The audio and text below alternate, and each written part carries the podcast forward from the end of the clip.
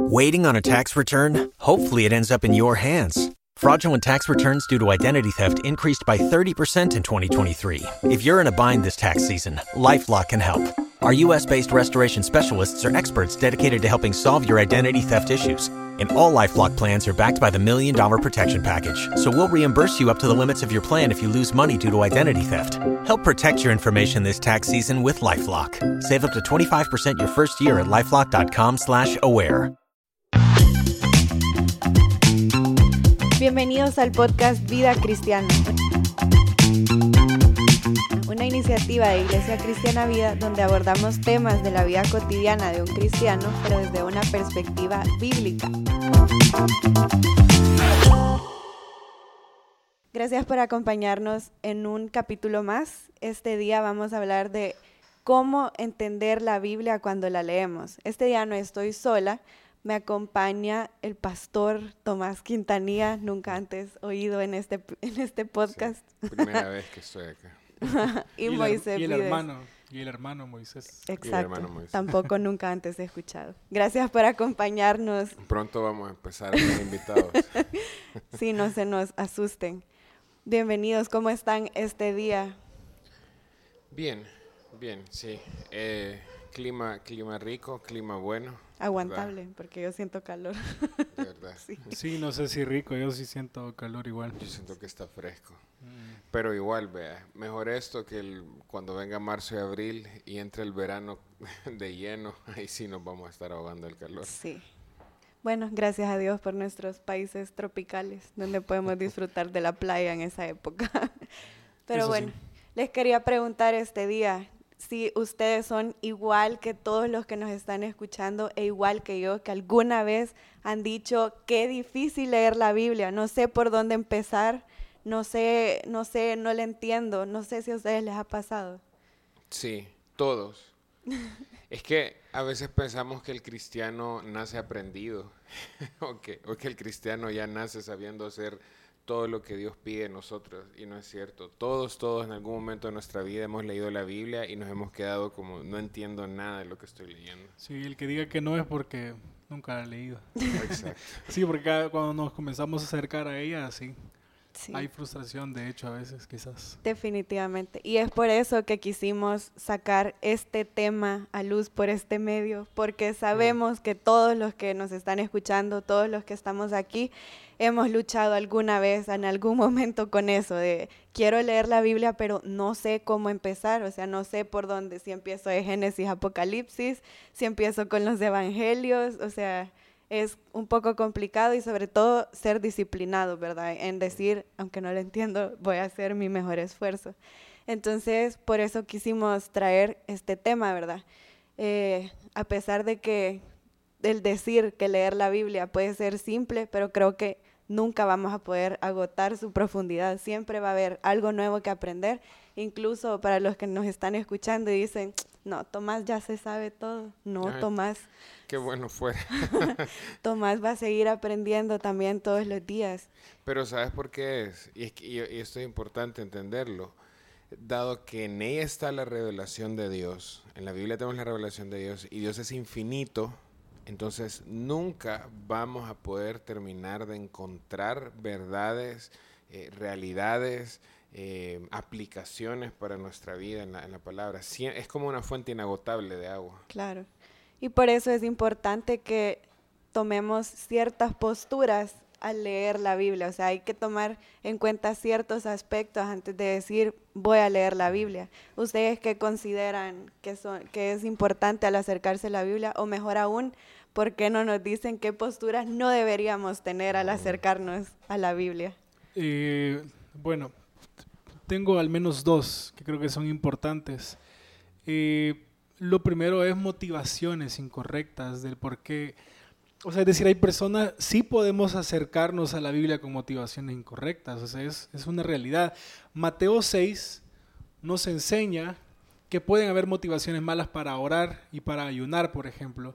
Y esto específicamente Jesús está hablando a los fariseos porque querían ser vistos. Entonces sería bueno preguntarnos por qué incluso estamos leyendo y estudiando la palabra.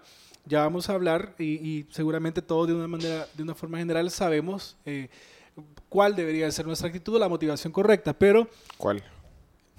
no, todavía no, porque más adelante Ah, vamos a vaya, entrar a eso, por eso decía. Ajá. Vamos a dejar esto en suspenso unos momentos. Por eso decía, más adelante vamos Ok, a, ok. a adelantarnos, es que si no, vamos a cerrar ya el podcast. Entonces, revisar nuestras motivaciones. Y lo segundo, que de alguna manera sí se relaciona al tema de motivaciones, pero es más específico y es una actitud de orgullo. Y a esto me refiero a no estar dispuestos a preguntar, a ser corregidos y quiero agregar algo más, a. De hecho, cuando no estamos dispuestos a preguntar o a ser corre- corregidos, no corremos, perdón, la redundancia, el riesgo, ¿verdad?, de estar compartiendo. Como que nos gusta llenarnos de conocimiento y que quede para nosotros. De hecho, yo debo, yo debo decirlo que quizás en mí hubo un tiempo esto hace algunos años. Y esto no es correcto. Gracias a Dios que en su misericordia, cuando uno lee la palabra, entonces ella misma te corrige acerca de esto. Pero, eh, pero se los adelanto, se, los hago ver quizás a alguno que está en esa Pero- situación. Quizá esto sucede más con los cristianos que tienen muchos años estar en el reino de Dios. No sé, pienso. También. Creo que los que son eh, las personas nuevas que recién se han convertido preguntan mucho, ¿vea? porque de hecho no saben, pero tal vez cuando una persona ha estado mucho tiempo en la iglesia, ahí es donde se llena de orgullo y no quiere preguntar o pedir ayuda De o ser corregido. De hecho, eh, tú sos un pastor joven y seguramente has escuchado comentarios acerca de adultos o personas mayores que te escuchan y hasta pueden despreciar el hecho de que seas joven y compartas la palabra. A ver. Bueno, pero regresando al tema, no es que queramos desahogar algo aquí. regresando al tema, hay que revisar nuestras motivaciones y específicamente tener cuidado en no estar dispuestos a preguntar, a ser corregidos y a ser enseñados, ya que esto es parte eh, del plan de Dios para su iglesia, el que unos a otros nos edifiquemos, en la enseñanza de la palabra. Eh, hace poco escuché a John Piper en una entrevista decir que él todavía, o sea, John Piper estamos hablando de un erudito de la palabra, ¿verdad? Y un pastor, no sé cuántos años pastoreó en su iglesia, pero muchos años, que él todavía le pide ayuda a John MacArthur con algunos pasajes de la escritura. Entonces, eso nos hace ver que nunca, nunca realmente vamos a dejar de crecer, ¿ve? Y creo que es bueno el- hablar del tema del orgullo.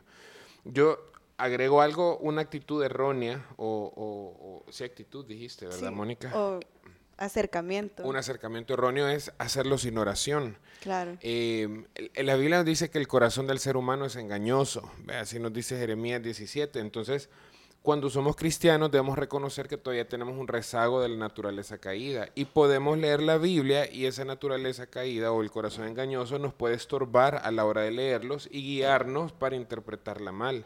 Entonces, necesitamos la iluminación del Espíritu Santo, ¿verdad? Por ejemplo, un par de versículos que nos ayudan a entender esto. Salmo 119 dice, bendito, oh Señor, enséñame tus estatutos. Y luego en el versículo 18, en un versículo más adelante, el salmista le dice, abre mis ojos para que vea las maravillas de tu ley. Entonces, cada vez que nosotros nos acercamos a la palabra, debemos eh, orar. Necesitamos pedirle al Señor, ilumina mi entendimiento, ilumina mi mente, ilumina mi corazón para poder comprenderla. No puedo dejarme guiar por mi corazón, ¿verdad? Si necesitamos la ayuda del Espíritu Santo.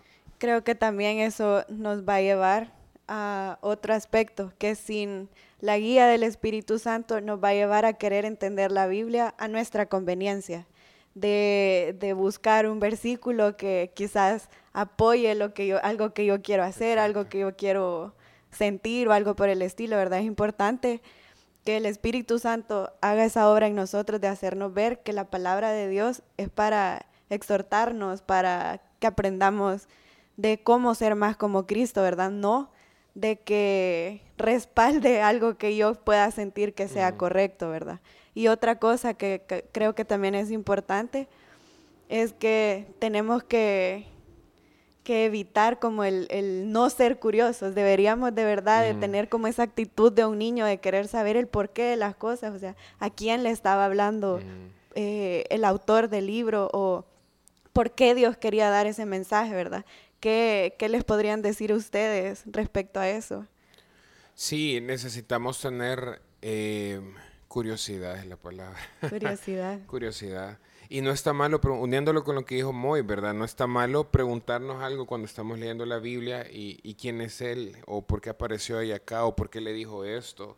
todas esas son preguntas que deberíamos tener cuando estamos leyendo la Biblia y, buscar ayuda si no las podemos responder, ¿verdad? Nosotros. Moisés quería agregar algo. en este momento ya le dio pena. no, lo, no, lo, están viendo, pero aquí lo vimos que quiso decir algo y de pronto será se que, retractó. ¿Será que el Espíritu Santo está poniendo guardas? para que no diga algo incorrecto. Fue para otra persona, para ustedes. Pero no, no quería, no, no, no es que quiera agregar algo respecto a eso. Está bien. Entonces, eh, ¿qué consejos les podrían dar a los que nos están escuchando? Ya que escuchamos algunas posturas de cómo no tenemos que acercarnos a la Biblia, entonces cómo sí tenemos que acercarnos, tomando lo que Tomás estaba diciendo, ¿verdad? Que realmente tenemos que orar antes de acercarnos a la palabra, ¿verdad? De que Dios ponga realmente un corazón dispuesto a poder ser exhortados, a poder ser instruidos. ¿Qué les podrían decir? ¿Cómo acercarse entonces? Eh, fíjate que justamente esto, este que voy a mencionar nos ayuda con el tema de las motivaciones incorrectas. Y es, yo creo que tenemos que acercarnos siempre a la palabra porque debemos ser conscientes de nuestra necesidad de ser transformados. Es decir, eh, Tomás ya lo decía, nunca vamos a dejar de, de conocer. Y no solo eso, nunca vamos a llegar a ser perfectos.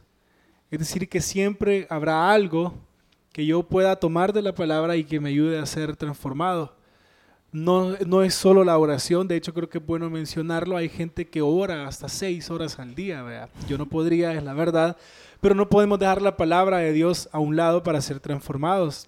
Ahí está el consejo que nos santifica. Entonces yo creo que esto es, es algo correcto, es algo bueno para el cristiano, es acercarse y ser conscientes que yo necesito ser transformado. Entonces yo voy con una buena motivación y voy dispuesto también es decir, voy a escudriñar porque hay un consejo ahí, hay algo de valor que puede cambiar mi corazón. Siempre va a haber algo porque siempre hay algo en mi corazón que resolver. Lo otro que eh, es quizás otra parte importante, considero, es el porque deseo ayudar, porque deseo aconsejar, porque quiero guiar a un amigo, porque quiero eh, guiar a mis hijos.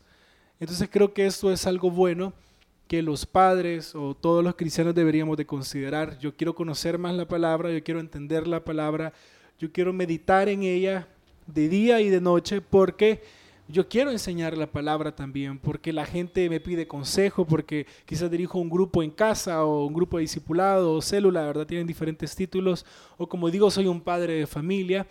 Entonces yo necesito ser enseñado por la palabra para poder también enseñar y guiar a otros. Quizás quiero como presionar un poco en lo primero que dijiste, no sé profundizar, creo que es la palabra. Em, o sea, tratemos de entender lo que la misma Biblia nos dice acerca de ella, ¿verdad? O sea, ella es, o, tratando, de pronto estamos hablando de la Biblia y la palabra y creo que sería bueno como dar una definición de qué es la Biblia, ¿verdad? Y para mí la forma más fácil de entenderlo, ¿verdad? Es lo que Jesús dijo en Juan 5:39, ¿verdad? Él dijo, examinen las escrituras porque ustedes piensan que ellas tienen vida eterna y ellas son las que dan testimonio de mí. En ese momento Jesús estaba hablando del Antiguo Testamento, entonces Jesús nos dice, igual, ¿verdad? En Lucas 24, cuando Jesús va camino a Maús con unos discípulos, él les dice, miren, los salmos, el Pentateuco, ¿verdad? Todo el Antiguo Testamento da testimonio de mí y el Nuevo Testamento es el testimonio de los apóstoles de quién es Jesucristo. ¿A qué voy con esto? Que la Biblia principalmente se trata de Cristo. Ese es el punto central de la palabra, es la revelación de quién es Dios, quiénes somos nosotros y cómo el Padre a través de Jesucristo nos ha provisto un camino de salvación, principalmente, ¿verdad? Entonces, cuando Moy hablaba de que nos acerquemos a la palabra, porque ella nos va a transformar, debemos entender que es a través del conocimiento de Cristo que somos transformados. Entonces, porque podríamos tomar la palabra de Dios en un sentido moralista, y aquí estaríamos errando, porque la palabra no es un montón de consejos que, que nos está enseñando Dios, sino que la palabra nos muestra a Cristo para ser transformados en esa imagen. Entonces, una forma, o complementando, ¿verdad? O profundizando lo que muy dijo es, acerquémonos a la palabra con el propósito de conocer a Jesucristo y esto nos va a transformar, esto nos va a cambiar. Claro. Definitivamente lo que ustedes han dicho es sumamente útil para dar ese paso de motivarnos a acercarnos a la Biblia con una motivación correcta. Y creo que es súper importante tener en mente que Él conoce nuestra condición. Él sabe que nuestra naturaleza va a ser siempre inclinada a no leer la Biblia, o sea, alejarnos de la Biblia. Pero por eso sabemos que también podemos ir confiadamente ante Dios y poder clamar que nos ayude, o sea, así como tú decías del Salmo, ¿verdad? Que Él abra nuestros ojos para que de verdad podamos gozarnos en aprender de la Biblia, en, en, aprender de Cristo, así como tú decís, o sea, la Biblia es la única forma en la que podemos aprender de Cristo y como dice primera de Juan 5:14, que esta es la confianza que tenemos delante de Él, que si pedimos cualquier cosa conforme a su voluntad, Él nos oye. Entonces de verdad podemos clamar que nos ayude a tomar ese paso, el ser de, ser disciplinados, perdón es la palabra, de ser disciplinados y constantes para que podamos llegar a esa transformación que tú estabas diciendo, ¿verdad? Y creo que algo útil también que ustedes mencionaban es buscar consejos, de buscar quizás a un hermano un poco más maduro en la fe que nos pueda aclarar esas cosas, esas dudas que van surgiendo a medida nosotros vamos siendo cada vez más curiosos, ¿verdad? Y buscar eh, recursos de sana doctrina, ¿verdad? ¿Y cómo podemos saber que son de sana doctrina? Que nos lleve a Cristo, o sea, eso es lo, más importante, que nos lleve a Cristo. Hay, hay un par de cosas más. Yo creo que sería bueno decir a este punto del podcast, ¿verdad? No sé cuántos minutos llevamos, pero sería bueno decir que hay una segunda parte de este tema, vea.